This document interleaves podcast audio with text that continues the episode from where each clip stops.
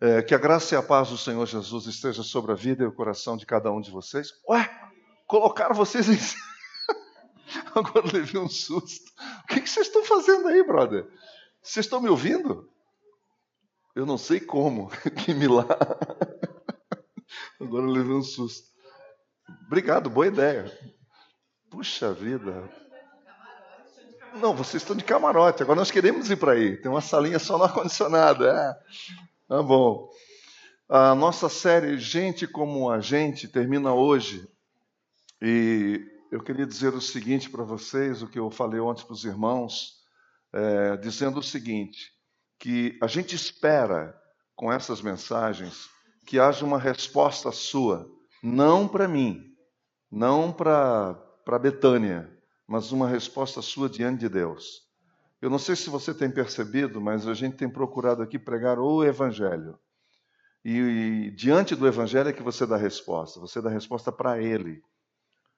O Evangelho é o Senhor Jesus, é a pessoa do Senhor Jesus, então a sua resposta é direta para Ele. E eu não conheço ninguém nas Escrituras que tenha se encontrado com Jesus e não tenha tomado uma posição, seja ela qual for. Pode ter até rejeitado, entendeu? Tanto faz de rejeição como de aceitação. Então nós temos que, que entender isso. É, eu e você não podemos correr o risco de estarmos aqui participando de uma comunidade, da vida de uma comunidade, e depois lá no final a gente chegar à conclusão de que foi uma caminhada em vão, que foi debalde, que foi em vão, eu me lembro que o meu pai, na infância, ele sempre fazia essa oração, ele sempre orava dizendo: Senhor, que a nossa comunhão contigo, a nossa vida de andar contigo não seja em vão. Ou seja, que a gente não morra na praia, mas que a gente permaneça firme contigo para sempre. Para sempre, para sempre. Vocês vão entender por que, que nós estamos falando isso agora aqui. Então, de modo que quando a gente fala de gente como a gente, é porque Deus, Ele ama gente, Ele ama pessoas como eu e você. E o que ele requer de nós não é fazer, não é regra, não é nada disso. O que ele requer de nós é uma atitude de coração. Isso é o que muda tudo. O que muda tudo. Deus não se deixa impressionar por ninguém. Então, é muito importante que eu e você estejamos muito atentos, muito atentos a isso. Entendendo mesmo isso. Que Deus não fica olhando pelo lado de fora. Nós olhamos pelo lado de fora, nós julgamos, nós vemos a aparência. Deus não. Deus ele vê o coração. Então é muito importante isso, que isso muda tudo. Não sei se você está entendendo o que eu estou falando, isso muda tudo. A gente nunca mais vai se importar com o que o outro pensa a nosso respeito. A gente se liberta disso. E a gente fica preso a ele. Mas aí é uma prisão gloriosa, como disse o apóstolo Paulo, eu sou escravo de Cristo e falava isso de boca cheia. Então nós temos que ser escravos de Cristo, porque quem não é escravo de Cristo fica escravo da cultura, da cultura cristã, fica escravo dos evangélicos, fica escravo da conduta, do comportamento dito como certo. E aí a gente vira escravo dessas coisas. E aí é que vem o erro, aí que vem o perigo, que a gente começa a viver de aparências e não uma vida verdadeira. Entendeu? Vida verdadeira nós temos diante do Senhor. Hoje nós vamos contar a história de dois homens. Dois homens. O nosso tema de hoje é dois discípulos, dois destinos. Olha que interessante. Dois discípulos, ambos discípulos de Jesus, o tempo todo. Uns três anos e três meses, três anos e seis meses, três anos, eu não sei quanto exatamente o Senhor Jesus é, teve no seu período de, de, de, de, ministério público. Uns dizem que é três anos, três meses, outros que é três anos seis meses, não importa. Não importa. Mas esses dois chegaram juntos logo no início. Mesmo que a entrada de um deles ainda esteja um pouco obscura para a gente, que não está tão clara quanto está do outro. Mas vocês vão ver como que eu e você temos que nos cuidar. Que não basta começar junto, não basta estar na comunidade de Jesus. Não basta fazer parte do grupo, mas que nós temos que tomar muito cuidado para entender o que, que o Mestre nos ensina, o que, que o nosso Senhor nos ensina e obedecê-lo. custe o que custar. Que qualquer descuido, e é facinho descuidar, nós podemos nos perder. Os irmãos estão entendendo? Então vamos, por favor, à leitura do nosso texto. Eu vou ler dois textos porque uh, eu, nós não conseguimos, nós não temos, na verdade, um texto onde pudesse colocar os dois personagens na mesma, na mesma história. Então nós pegamos é, um texto que fala de um e um texto que fala do outro. Então vamos lá. O primeiro, Mateus capítulo 27. Mateus capítulo 27, versículos 3 a 5. Dois discípulos, dois destinos.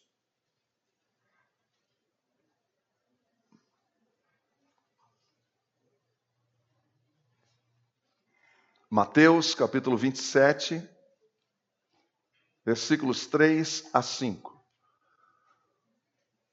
Quando Judas, que o havia traído, viu que Jesus fora condenado, foi tomado de remorso e devolveu aos chefes dos sacerdotes e aos líderes religiosos as 30 moedas de prata.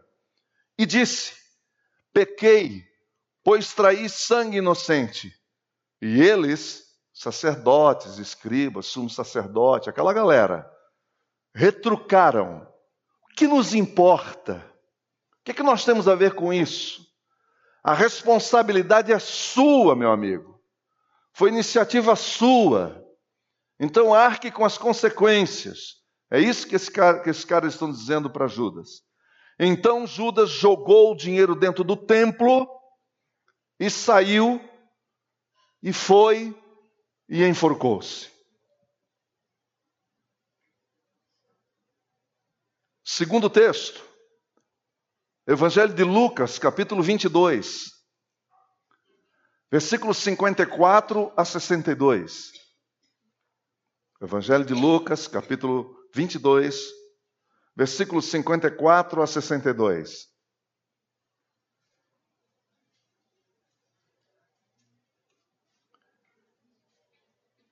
Lucas, Mateus, Marcos, Lucas. 22. Então, prendendo-o, o levaram e o puseram em casa do sumo sacerdote. Eles estavam no pátio da casa do sumo sacerdote Caifás, naquela noite de quinta-feira, de quinta para sexta. Você está lembrado, né? O link é o seguinte: sai lá do, do, do, do Getsemane, do Jardim das Oliveiras, e vão direto para a casa do sumo sacerdote. E Pedro seguiu de longe. E havendo-se acendido fogo no meio do pátio, estando todos sentados, assentou-se Pedro entre eles. E como certa criada, vendo estar assentado ao fogo, pusesse os olhos nele, disse: Este também estava com ele. Porém, ele negou-o, dizendo: Mulher, não conheço. E um pouco depois, vendo-o outro, disse: Tu és também deles. Mas Pedro disse: Homem, eu não sou. E passada quase uma hora, um outro afirmava, dizendo: também este verdadeiramente estava com ele, pois também é galileu. Ou seja, os traços denuncia, o sotaque denuncia, o jeito de falar denuncia que ele fazia parte do grupo da comunidade de Jesus. E Pedro disse: Homem, eu não sei o que dizes. E logo, estando ele ainda a falar, cantou o galo. E agora veja isso. Pensa comigo nessa cena. Pensa comigo. Entra aqui na cena e pensa comigo. E virando-se, o Senhor olhou para Pedro.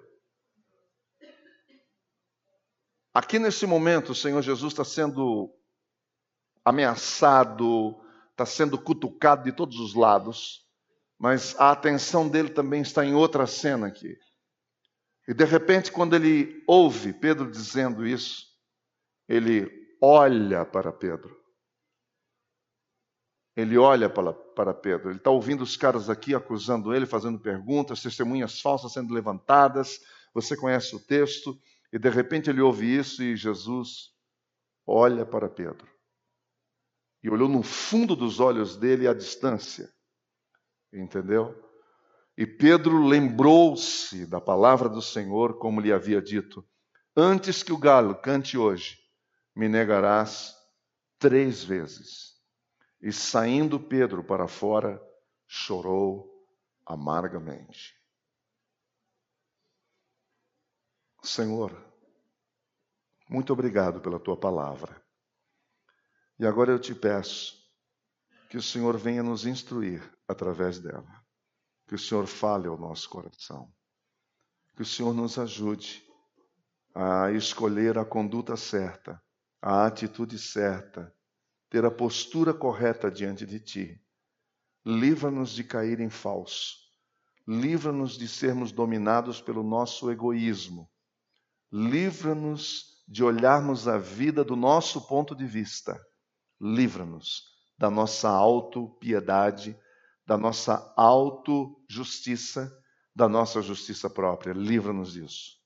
Em nome de Jesus. Amém. Dois discípulos, dois destinos. Aqui nós temos dois discípulos de Jesus, Judas e Pedro. Judas, cujo nome o significado do nome de Judas, você sabe qual é? Eu não sabia. É abençoado. Olha que nome. Judas, o significado do nome de Judas é abençoado, é elogiável. Olha que bacana. Para quem gosta de significados de nomes, é interessante. Mas muito pouco provável que você vai sugerir isso para o seu filho ou para o seu neto ou para alguém. Porque, em geral, há uma barreira muito grande em relação a esse nome. Porque logo nos reporta tudo isso que está acontecendo aqui. Não é muito fácil encontrar um Judas por aí. O seu nome é o nome que mais aparece nos evangelhos depois do nome de Pedro. Embora mostre muito pouco sobre quem ele era. É uma coisa interessante isso aqui. Muito embora o nome dele apareça quase como que o de Pedro, que o de Pedro que aparece mais no Novo Testamento inteiro, o de Judas vem logo depois, mas a gente sabe muito pouco sobre ele. Nós sabemos é que ele era o tesoureiro do grupo, isso a gente sabe. O que a gente sabe é que ele era o único discípulo que chamava Jesus de mestre.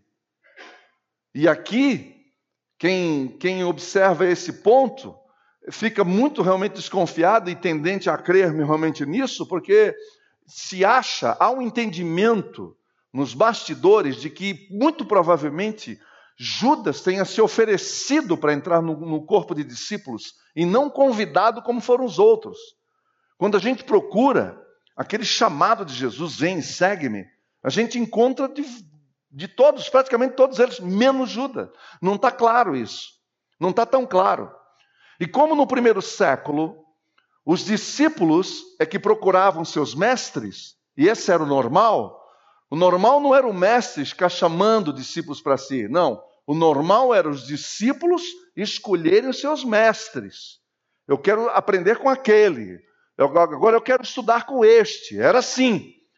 Entendeu? Jesus fez o contrário. Jesus fez diferente. Ele escolheu os seus discípulos. Ele escolheu. Foi uma estratégia particular e pessoal dele. Mas Judas se convidou, então, para entrar no grupo, isso faz sentido quando a gente vê isso. Que ele era o único que chamava Jesus de rabi, de mestre. Bom, Pedro, falar de Pedro, nós conhecemos bem Pedro, não é verdade? O que a gente não sabe de Judas, a gente sabe de Pedro. É interessante. Pedro teve o nome dado pelo próprio Jesus, porque ele antes se chamava Simão. Então agora ele recebe esse outro nome, Cefas. Você vai se chamar Cefas. Isso em aramaico. E em grego quer dizer Pedro, pedra, pequena pedra. Olha só a diferença. Esse Pedro, ele está encharcado, ele está saturado da presença de Jesus na vida dele, a tal ponto que a própria identidade mudou. Ou seja, ele teve a identidade mudada pelo seu Senhor. Então está muito claro para todos nós que Pedro é o Pedro único, aquele homem singular, entendeu? E que não tem dúvida de que ele pertence a Jesus, de que a vida dele foi toda voltada para o Senhor Jesus. E por isso a gente sabe muitas coisas sobre Pedro, porque a sua forma espontânea de agir e o seu temperamento único nos mostram um homem, é verdade, imaturo, precipitado, agia muito no impulso, mas de uma sinceridade incrível. Mas era um homem apaixonado, era um homem sincero e que servia ao Senhor com alegria. Isso ninguém pode negar. Embora esses dois homens fossem discípulos de Jesus em todo o tempo, participando juntos de todas as conversas, é isso que eu queria que você pensasse. Presentes em todas as missões, testemunhas oculares de tudo que o Senhor fez e ensinou. Pensa isso. Tudo que Pedro ouviu, Judas ouviu. Tiveram destinos completamente diferentes ao final da sua vida, da sua existência. Eles participaram de tudo de igual forma, não houve aquele negócio de dizer assim, não, Judas ia só em alguns momentos e Pedro, não, não, não, não. É o tempo todo junto, eles receberam as mesmas oportunidades, as mesmas oportunidades, isso até o final. Até o final. Eu digo isso porque se fosse eu, no caso de Jesus, servindo a ceia e lavando os pés, sabendo quem estava bem ali na minha frente, eu provavelmente não lavaria os pés desse cara. Eu não sei você, mas eu não. E também não daria ceia para ele. É um bandido enrustido. Mas Jesus não fez isso. Jesus serviu a ceia para todo mundo, lavou os pés de todo mundo, e Judas está no meio disso, eles foram tratados da mesma maneira. No entanto, estiveram destinos opostos. Ambos erraram, os dois erraram, ambos pecaram, sim, os dois pecaram. Mas a diferença é que um deles escolheu o remorso para tratar o seu erro e o outro escolheu o arrependimento. Um escolheu o remorso, o outro escolheu o arrependimento. Remorso e arrependimento são coisas bem diferentes. A questão não é se você pecar. O problema não é pecar, que Deus nos conhece, Ele sabe que nós somos pecadores, mas a questão é o que você faz com o seu pecado. Como que nós tratamos o pecado? O nosso irmão Tozer, ele escreveu um pequeno livrinho que eu aconselho vocês a lerem, Cinco Votos para se obter poder espiritual. O segundo voto que Tozer coloca lá é trate seriamente o pecado. Trate o pecado seriamente, não brinque com o pecado. Pecado é a única coisa que quebra a nossa comunhão com Deus, não é falta em culto. Não é porque você faltou a vigília, não é porque você não deu o dízimo do mês, a única coisa que quebra sua comunhão com o Senhor Deus é o nosso pecado, e é o seu pecado. É o meu pecado que quebra minha comunhão com Deus, não é o pecado da sua sogra que quebra a sua comunhão com Deus. E eu estou falando isso, não é uma piada, porque tem gente que pensa que é assim, velho. Eu peco por causa dela. E não é. Quem peca, peca sabendo, peca consciente. Nós temos que prestar conta do nosso pecado, como Davi prestou da dele. Falou: Eu pequei diante de ti. Não botou culpa em ninguém. Eu estou gritando, né, gente? Desculpa. Me empolguei um pouquinho aqui. Vamos ficar mais calmo. Se o bispo estivesse aqui, falou: José, fique calmo. Mas vamos, mas vamos pensar seriamente nisso. Davi foi muito homem, ele disse: Olha, eu pequei diante do céu, perdão, eu pequei, eu pequei contra ti contra ti somente. Quem disse a outra frase foi o outro, lá em Lucas 15, 18. Ele disse: Eu pequei contra o céu e diante de ti. Filho pródigo soube dizer: Foi eu que pequei, não foi o meu irmão, não. Não estou aqui por causa do meu irmão, não. Não estou aqui por causa do meu pai, não. Estou aqui por causa de mim mesmo. Davi também estava no fundo do poço e disse: Eu estou aqui por causa de mim mesmo. Então, Paul Washer diz o seguinte: a diferença entre um discípulo de Jesus e um outro qualquer é como você trata o pecado. Então, ouça isso: você pode ser batizado na igreja, você é membro da igreja, mas se você não trata o seu pecado seriamente com Deus, muito provavelmente você não está na lista de cima. Você pode estar na lista de baixo, que é a listinha aqui dos membros de hall de igreja, mas com o Senhor não. Porque nós não podemos brincar com o pecado.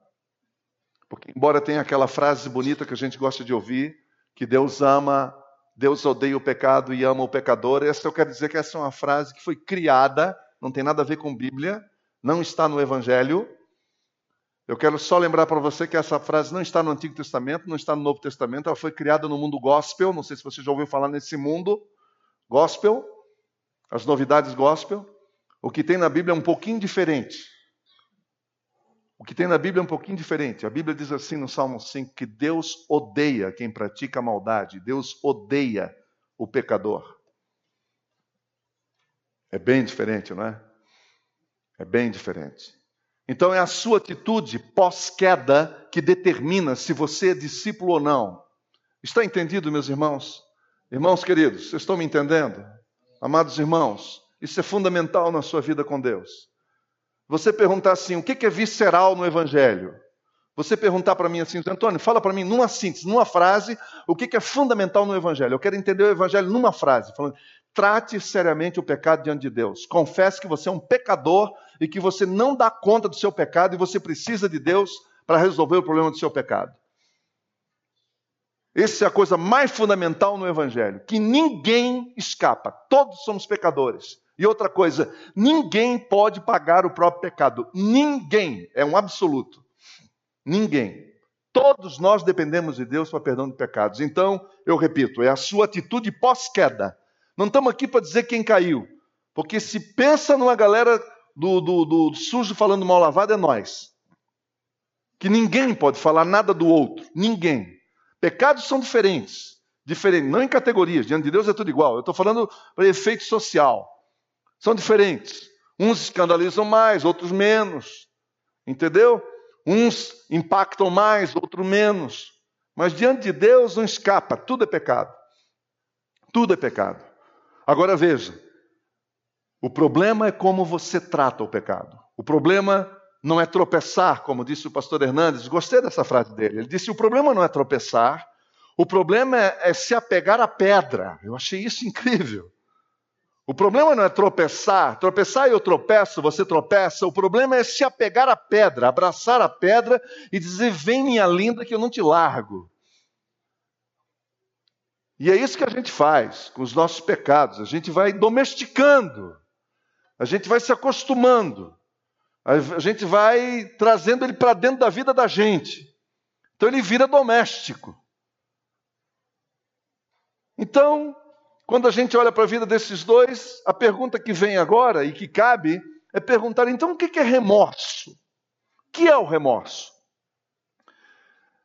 O remorso ele gera tristeza pela consequência do erro. Esse é o remorso, ele gera tristeza pela consequência do erro. O que está por trás do remorso é a justiça própria. Eu quero que você preste bem atenção, porque o remorso não vem de Deus. Remorso vem da nossa natureza humana. Ela é o grande engodo que nos mantém presos nas, nas miragens das virtudes cristãs como opressão. Sim, porque nós somos cheios de miragens, né? Dessa, dessas virtudes cristãs que a gente tem que ter. E a gente vive quase uma vida de avatar, uma vida irreal, que não é verdadeira. E a gente fica imaginando um monte de coisa totalmente fora da realidade. E isso nos oprime, isso nos arrebenta, que a gente jamais vai alcançar, vai, vai, a gente jamais vai conseguir viver nesse padrão avatariano, jamais. Jamais. Então por isso que é bom o pé no chão. E isso não é evangelho. Isso é religião. Está nesse mundo de fantasia, isso não tem nada a ver com o evangelho, isso é religião. Isso é moral cristã, que a gente fica tentando manter, manter as aparências para ser aceito no grupo, para ser respeitado no grupo, por aquilo que nós chamamos de nossa reputação. Então, o remorso é tristeza para a morte. É tristeza segundo o mundo, segundo essa cultura dominante, é uma tristeza. É dor psicológica animada, ou seja, alimentada pela autojustificação, essa nossa maneira de estar tá justificando nossos próprios erros, por frustração de justiça própria, ficar frustrado pela sua própria justiça, que você acabou fazendo uma coisa que na sua cabeça não tinha cabimento. E isso prolonga esse sofrimento, porque daí você cai naquelas perguntas que não ajudam em nada, só atrapalham, mas que são perguntas que ficam nos atormentando. Do tipo: como pude não ter visto isso? Como é que eu não vi isso? Como eu pude ter deixado isso acontecer? Mas logo comigo? Como pode ter feito isso? Ele trabalha com essas categorias que são covardes, sim, porque ele usa o e se ou como pude. É um veneno contra a alma trabalhar com essas vias desastrosas que arrebentam a vida da gente. Essa incapacidade de se perdoar tem a ver com esse narcisismo, que é um endeusamento do próprio eu. Não se perdoa de ter surtado. Isso é fruto assim total da religião, é esse tipo que se nega a reconhecer que é pecador, que erra sim, se nega a isso. Então quer, tem que vender uma outra imagem. Então fica preso a esse estado mórbido. E isso não tem nada a ver com Deus. Isso não tem nada a ver com Deus, tem a ver com o nosso ego. Isso é uma prisão na justiça própria. Remorso é uma prisão à justiça própria. A gente tem que saber disso. Só cessará na hora em que você admitir que está sendo o diabo de si mesmo. Para quem pensa que o diabo às vezes só está do lado de fora. Muitas vezes nós temos uma atitude que favorece completamente, que abre as portas para o inimigo, para o adversário plantar, deitar e rolar.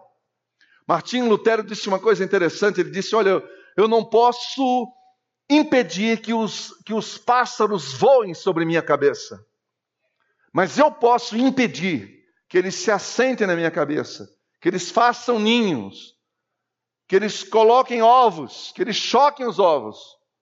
É claro que a gente pode. E devemos. Essa prisão na justiça própria. E no mundo evangélico, meus irmãos, o nosso mundo é uma pena, mas isso impera. E a gente alimenta isso, não só com a gente, mas com os outros também. A gente faz de conta que está tudo certo.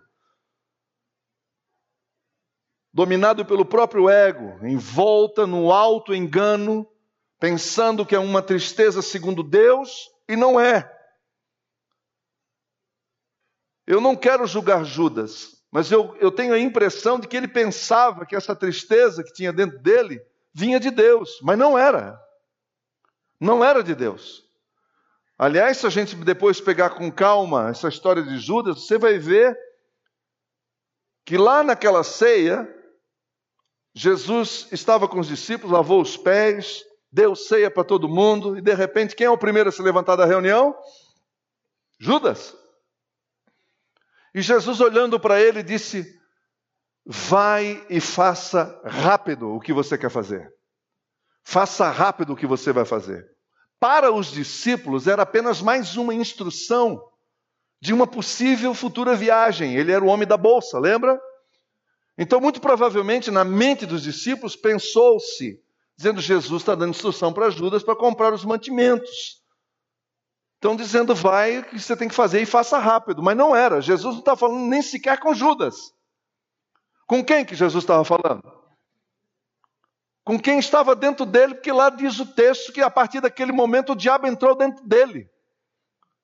E é interessante que ele saindo dali, lúcido, com as suas faculdades mentais em dia, foi negociar, foi oferecer a tocaia, foi oferecer a vida de Jesus por 30 moedas de prata. Isso quer dizer que tem muito mais gente fazendo negócio por aí que está possesso que a gente imagina. Para quem pensa que quem está possesso tem que estar tá estribuchando, caindo por todos os cantos. Aliás, esses capetas que estribucham por aí em cultos evangélicos, especialmente esses de mídia, esses são os café pequeno. Treva mesmo, principado mesmo, não age assim. Os demônios, lá nas categorias deles, entendeu? Eles agem muito diferente, não se expõem facilmente. São capazes de ludibriar a mente humana. Como todo mundo estava enganado ali, ninguém percebeu, o único que discerniu foi Jesus. Então, como disse o pastor Hernandes também, uma outra frase dele diz o seguinte: remorso é o chicote da consciência aplicado pelo próprio diabo. Eu repito para quem está escrevendo: o remorso é o chicote da consciência aplicado pelo próprio diabo, arrebentando com a minha consciência e com a sua. Mas eu e você temos que tomar uma posição e dizer: hoje eu creio que tu pagastes o preço dos meus pecados. Amém, meus irmãos? Isso é palavra de Deus. O Senhor Jesus já pagou o preço pelos nossos pecados, que está consumado, tetelestai, está paga a dívida. A dívida já está paga, eu não tenho que fazer nada para isso. Alguém já pagou a dívida, já pagou a conta. E que todo escrito de dívida que havia contra mim foi rasgado na cruz. E agora eu estou livre e redimido pelo sangue do Cordeiro. Amém, meus irmãos? E você tem que saber isso. A primeira coisa que todo homem e toda mulher tem que, tem, que, tem que ter é o seguinte: você tem que saber, você precisa saber que é isso que diz as Escrituras em relação àqueles que creem no sacrifício de Cristo. Você tem que saber que isso está valendo para você. Eu, já, eu vejo tanta gente tomar posse de tanta coisa por aí, até do que não é dele. Uma vez eu estava batendo foto com um casal de amigos e, e eu fui visitá-los. E na hora da foto ali, na, ali no estacionamento, tinha um carro muito bonito do lado. Aí a esposa do meu amigo falou assim: Não, peraí, vamos bater foto do lado desse carro. Que eu já tomo posse. Eu não sei de que ímpio ele. Olha só como é que é o negócio. Como é que nós crentes nós somos bonzinhos. Eu não sei de que ímpio é, mas um dia esse carro vai ser meu. Então, vamos bater a foto aqui. Bom, um constrangimento, não pude sair dali, vamos bater essa foto logo, ainda bem. Eu não tenho a foto, não me pergunta, não sei onde é que está. Porque perdi toda a alegria. Por causa desse negócio. De tomar posse das coisas. Tomar posse do que não é seu. Por que, que você não toma posse do que é seu? Toma posse pela fé. Com emoção ou sem emoção. Entendeu? Com arrepio ou sem arrepio.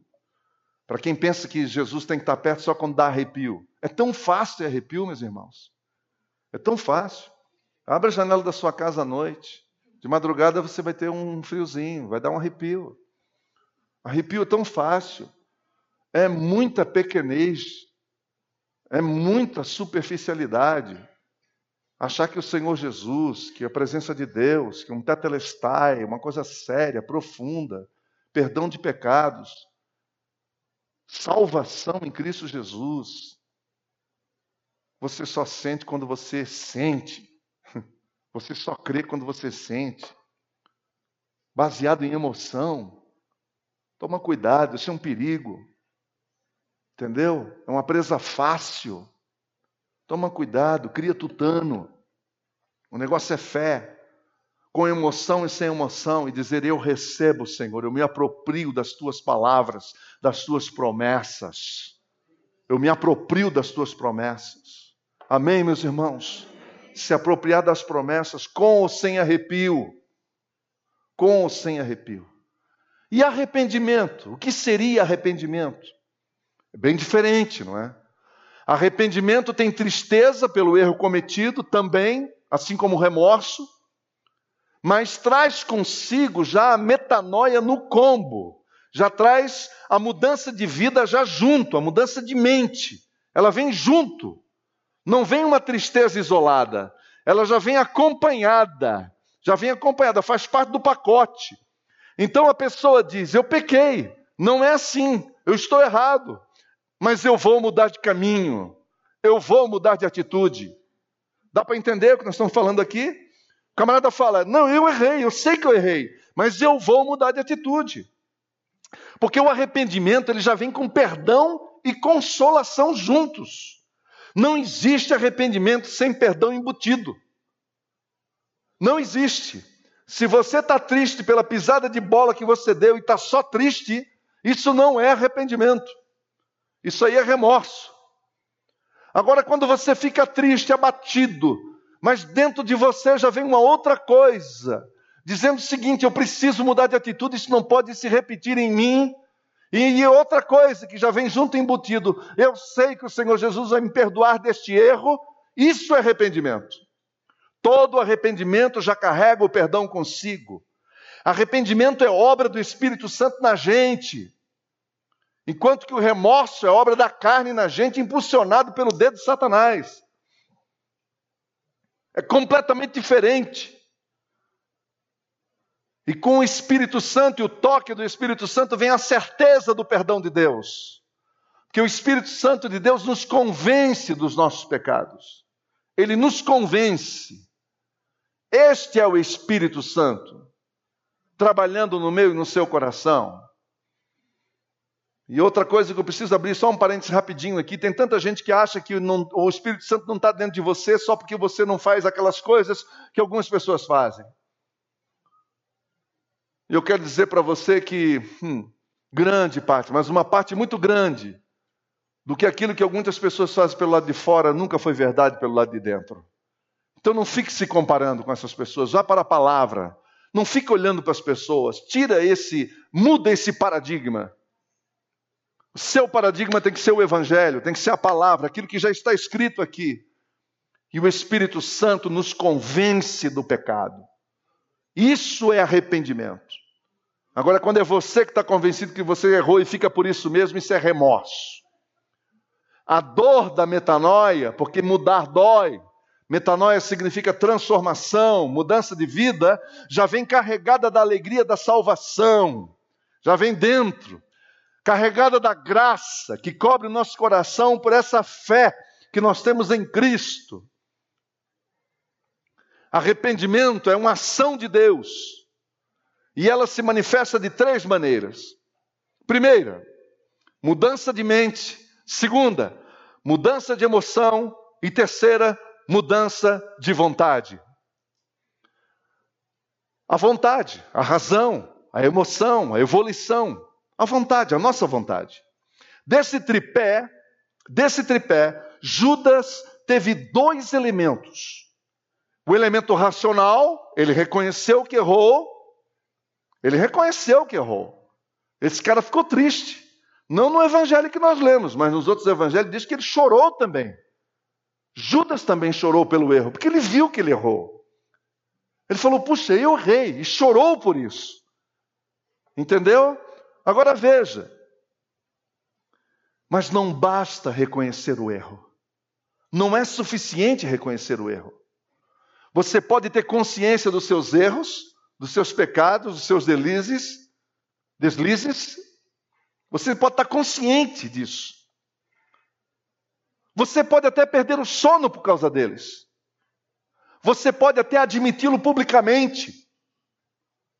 Quantas pessoas que chegam para mim às vezes dizendo: olha, às vezes está a esposa junto, é, uma, é um constrangimento sem tamanho. Entendeu? Porque ele fala assim para a esposa: fala, Eu já falei para o pastor, ele sabe como é que eu sou. Ele sabe que eu tenho defeito, ele sabe que eu tenho um pavio curto. Achando que admitir isso para mim muda alguma coisa, isso não muda nada. Isso só traz tristeza. Reconhecer que pecou, que erra, isso só traz tristeza, mesmo que seja publicamente, mesmo que todo mundo saiba quem você é. Aliás, do ponto de vista do Evangelho, isso é uma vergonha. Mas esse é apenas o primeiro passo, o primeiro elemento do arrependimento. Porque vem o segundo, que é a emoção. Em 2 Coríntios 7, 9, a Bíblia diz, Paulo falando, ele dizendo: Olha, a tristeza, segundo Deus, produz um arrependimento que leva à salvação. Então há uma tristeza que vem de Deus. Paulo está dizendo: a tristeza, segundo Deus, produz um arrependimento que leva à salvação. Salvação de quem? De nós mesmos, da nossa arrogância, da nossa auto, autojustiça, da justiça própria. E não remorso, diz o apóstolo Paulo, e não remorso. E ele continua: mas a tristeza, segundo o mundo, produz morte. A tristeza, segundo a cultura, produz morte. Judas ficou triste. Ele não teve alegria com aquele dinheiro. Aliás, ele devolveu o dinheiro. Ele admitiu que traiu sangue inocente. Aliás, tem gente até que fica triste porque errou, mas não devolve o dinheiro. Não sei se você já ouviu essa história antes. Não, eu admito que estou devendo. O cara tem o dinheiro para pagar, mas não paga. Interessante isso. Esse cara, pelo menos, ele admitiu. Veja que o cara era crente, foi lá e devolveu o dinheiro. Entendeu? Ele admitiu que traiu sangue inocente. Ele estava arrasado emocionalmente, acabado. Ele estava atordoado psicologicamente, completamente atordoado. E ele estava esmagado espiritualmente. A tristeza inundou a sua alma. Mas faltou a Judas o terceiro elemento do arrependimento, que é a volição, que é a vontade, que é a intenção, que é a atitude de dar meia volta, voltar-se para Deus e dar as costas para o pecado. Lembra-se daquele texto que diz: O que encobre as suas transgressões jamais prosperará, mas o que as confessa e. Pode repetir comigo? Os que a confessa aí? Deixa. O que as confessa e deixa. Tem que mudar, meu irmão. Na prática, isso funciona mais ou menos assim: eu chego e bato no seu rosto, peço perdão, você me perdoa. No momento seguinte, eu bato no seu rosto novamente, Jéssica. Segunda vez, peço perdão, deixa para lá. Aí, terceira vez, quarta vez, quinta, peraí, quando que isso vai parar? Houve arrependimento? Não, nenhum. Porque o arrependimento muda a atitude, muda o olhar, muda a postura. Muda a postura. Então, se eu e você estamos repetindo os nossos erros e machucando pessoas, nós não estamos arrependidos. Isso é remorso. Remorso gospel, remorso evangélico, desse só para o lado de fora, que não muda coisa nenhuma. E isso tem sido uma desgraça no nosso meio. Que isso tem entristecido pessoas e tirado gente séria das fileiras. Que não aguenta ver isso que não admite ver isso. E às vezes as pessoas ainda dizem, mas o meu filho não vem para a igreja. Mas é claro, ele vê as coisas na sua casa. Você faz uma coisa na igreja e outra coisa em casa, o que, que você quer? Você acha que a, a moçada adolescente admite isso? Eles não admitem. E era bom não forçar a barra. Melhor maneira de trazer o seu filho para a igreja é testemunho real, é sendo uma pessoa só um caráter só. Que do outro lado a gente atrapalha. Então, por essa razão, diz a Escritura que esse homem, ao invés de voltar-se para Cristo, ele foi o quê? Suicidar. Ele confessa o seu erro de consciência pesada, mas não confessa para quem deveria confessar. Ele vai até o sumo sacerdote, ele poderia ter ido mesmo, e ele foi, e ele fez certo em ir, ele traiu sangue inocente, ele diz: Eu vou resolver isso, e ele fez certo em devolver as 30 moedas também. Mas ele não agiu certo quando, em vez de procurar a Cristo e confessar o seu pecado e pedir perdão para ele, ele correu de Cristo ao invés de correr para Cristo. Ele correu de Cristo ao invés de correr para Cristo. Sabe por quê? Porque ir para Cristo, você sabe que Ele te conhece. E você sabe que Cristo sabe quando eu estou sendo verdadeiro ou não. Então não é fácil você enfrentar Cristo cara a cara. Não é fácil ficar frente a frente com o Senhor. Porque a Ele nós não enganamos. Ele sabe tudo que vai dentro de nós. Tudo que vai dentro de nós. Então Judas, preste bem atenção, ele ao invés de correr para Cristo, para Cristo, ele correu de Cristo. Judas procurou suicídio ao invés de procurar arrependimento genuíno e perdão de Jesus. Você sabe que tem muita gente se suicidando. Você sabe que de cada suicídio que é noticiado na mídia, outros nove foram ocultados. E isso em média nacional, inclusive aqui em Londrina. Que tem mais gente se suicidando aqui em Londrina que eu e você não sabe do que você imagina. Porque as autoridades não publicam esse dado. E agora preste atenção, vocês estão me ouvindo, não é?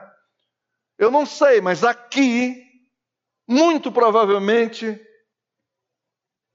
nós tenhamos pessoas aqui que ou está pensando em suicídio, ou já pensou em suicídio, ou vive atormentado por essa ideia.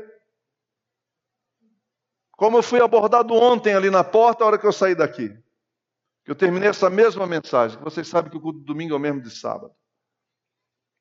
E a pessoa me abraçou e disse: Muito obrigado. Eu falei: Tá bom, mas vai e te apresenta ao Senhor Jesus, que quem cura disso é Ele. Há uma esperança. Você que tem esses pensamentos, feche a porta do seu quarto e vá direto à fonte e fale com Ele, porque Ele vai te livrar disso. Eu estou falando isso com o maior respeito por você, o maior amor por você, porque se suicida pessoas que a gente jamais imagina Jamais imagina. E eu nem vou falar para você aqui que todos vocês já sabem que está aumentando o número de pastores se suicidando nesse país, no Brasil. Você está entendendo como a gente tem que realmente tomar cuidado? Dois discípulos, dois destinos. Veja o final disso. Judas tem um final. Está registrado em João 17, 12. Olha o final desse homem. João 17 é a oração sacerdotal. É uma das mais lindas orações da Bíblia. É uma oração onde o Senhor Jesus está conversando com o Pai e praticamente fazendo uma prestação de contas. No capítulo 17 do Evangelho de João. E no versículo 12, essa é uma conversa do filho com o pai. Essa é uma conversa do Filho de Deus conversando com o Pai. Ele disse: enquanto estava com eles, quem é eles? Quem é eles? Os discípulos. Eu os protegi e os guardei pelo nome que tu me deste. Nenhum deles se perdeu, exceto, a não ser, aquele que estava destinado à perdição, para que se cumprisse as Escrituras. Atos capítulo 1, versículo 25. Atos 1, 25. Lucas está escrevendo isso. E aqui o momento é da eleição, que vão eleger um novo apóstolo para colocar no lugar de Judas, para fechar o grupo de novo de doze. E vocês lembram dessa eleição que está lá em Atos. Na introdução, Olha o que Pedro disse: para que tome parte nesse ministério apostolado de que Judas se desviou, para ir para o seu próprio lugar. Para ir para o seu próprio lugar. Aqui, quem está fazendo essa, essa, esse pronunciamento é aquele que recebeu perdão. Vamos ver. Pedro. Veja o destino de Pedro. João capítulo 21, versículos 14 a 17. João 21, 14 a 17. Essa foi a terceira vez que Jesus se apresentou aos discípulos depois de ressuscitado. Você sabe que Jesus, depois de ressuscitado, ele conviveu quantos dias ao lado dos discípulos? Quantos dias? 40 dias, aqui na terra, ressuscitado, com o corpo transformado. Depois ele foi assunto aos céus. Mas enquanto isso, para as últimas instruções, 40 dias com eles. Esta foi a terceira vez que Jesus apareceu aos seus discípulos depois que ressuscitou dos mortos. Depois de comerem, Jesus perguntou a Simão Pedro: Simão, filho de João, você me ama realmente mais do que estes? E Jesus está usando a palavra agapau, que infelizmente em português tudo está traduzido, tanto filéu como eros, como agapau, está, está traduzido para amor. É uma pena que não dá para a gente entender exatamente o diálogo. Eu vou tentar colocar em outras palavras para vocês. Jesus está perguntando para ele: Você realmente me ama? Usando o verbo agapau. Sabe qual foi a resposta de Pedro? Sim, Senhor, tu sabes que eu tenho apreço por ti. Sim, Senhor, tu sabes que eu tenho um carinho por ti. Ele está usando o verbo filéu. Jesus usa o verbo agapau e Pedro usa o verbo filéu. E disse Jesus: Então cuide dos meus cordeiros. E novamente Jesus disse: Simão, filho de João, você realmente me ama? Ele respondeu: Sim, Senhor, tu sabes que eu te amo. Tu sabes que eu tenho um carinho por você, eu tenho apreço por você. O meu carinho por você é muito grande. E Jesus disse: Então pastorei as minhas ovelhas. Pela terceira vez, ele lhe disse: Agora para aqui. Se um homem está olhando para você, um homem, um adulto, está olhando para você e faz a mesma pergunta três vezes, três vezes a mesma pergunta, ou você não entendeu a pergunta, ou a sua resposta não agradou, ou a sua resposta não atendeu.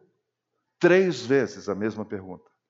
Nesse momento criou-se um constrangimento no grupo porque todos estavam olhando para eles e o diálogo ficou só lá, só naquela direção. Imagine você, com você acontecendo isso. Imagine Jesus perguntando só para você. Foi uma pergunta pessoal, direta. Tinha propósito essa, essa pergunta. Tinha propósito, não foi a esmo. Ele sabia o que estava falando e sabia o que estava fazendo. Quem que pode me dizer o que Jesus estava fazendo aqui? Alguém sabe? Ao fazer isso, você acha que ele estava expondo Pedro? Você acha que ele estava dizendo agora eu vou acabar com você dentro do grupo? Foi isso? Jesus, na verdade, estava dizendo para Pedro: venha, você tem uma nova oportunidade. Olha só o que diz o nosso texto aqui. Pela terceira vez ele lhe disse: Simão, filho de João, você me ama? E Pedro ficou magoado por Jesus lhe ter perguntado pela terceira vez. E é compreensível que ele tenha ficado. Você me ama? Pela terceira vez. E ele disse: Senhor, tu sabes todas as coisas. Tu sabes todas as coisas. Tu sabes que eu te amo. Disse-lhe Jesus: Cuide das minhas ovelhas. Cuide das minhas ovelhas destinos diferentes. Dois discípulos, diariamente convivendo com Jesus. Judas viu tudo. Judas ouviu tudo. Judas participou de tudo. Pedro também. O mesmo número de horas aula, o mesmo número de horas milagre, horas intervenção, ensino, o mesmo número o mesmo ambiente. No entanto, finais completamente diferentes. A conclusão? A conclusão é que o tempo de escola não nos garante a eternidade. Tempo de igreja não nos garante a eternidade. Não pense você que fazer a obra de Deus lhe dá garantia. Judas trabalhou na obra de Deus. Não pense você que fazer milagres ou ver milagres nos dá garantia de salvação. Judas viu tudo de perto. Ele foi uma testemunha ocular dos milagres de Jesus. Dos milagres de Jesus. Não pense você que pertencer a um grupo chamado evangélico é garantia. Esse cara, ele era o tesoureiro de um grupo seleto de discípulos de Jesus. Isso não é o suficiente. Esta decisão, essa decisão, ela é sua, intransferível, intransferível, intransferível, inegociável, impossível de terceirizar. É você que escolhe. Você que diz assim: não, eu tenho que ter uma postura diferente diante dos meus pecados e você decide tomar uma decisão de mudar de vida. Mudar de vida. É sair daqui e ir para o seu quarto à tarde, almoce primeiro, descanse e pense sobre isso. Pense de como você tem tratado o seu pecado. E uma boa dica é perguntar para sua esposa se você está colocando alguma coisa em prática. E se você pegar ela num mau dia, se o time dela perdeu hoje, ela vai falar tudo. Para sua sogra, eu te amo demais, para te dizer para você ir lá perguntar para sua sogra. Porque ela não precisa nem que o time dela perca. Ela está louca para falar. Falando sério agora, alguém precisa nos parar. Alguém precisa nos parar. Alguém precisa nos alertar. Porque eternidade é algo sério. E aí, quando chegar na hora, não tem mais conversa. É o que é, e ponto final. Essa é uma mensagem de esperança, não é uma mensagem para ninguém ficar triste. Essa é uma mensagem de paz e de esperança, para dizer: eu quero tomar uma decisão séria com Deus.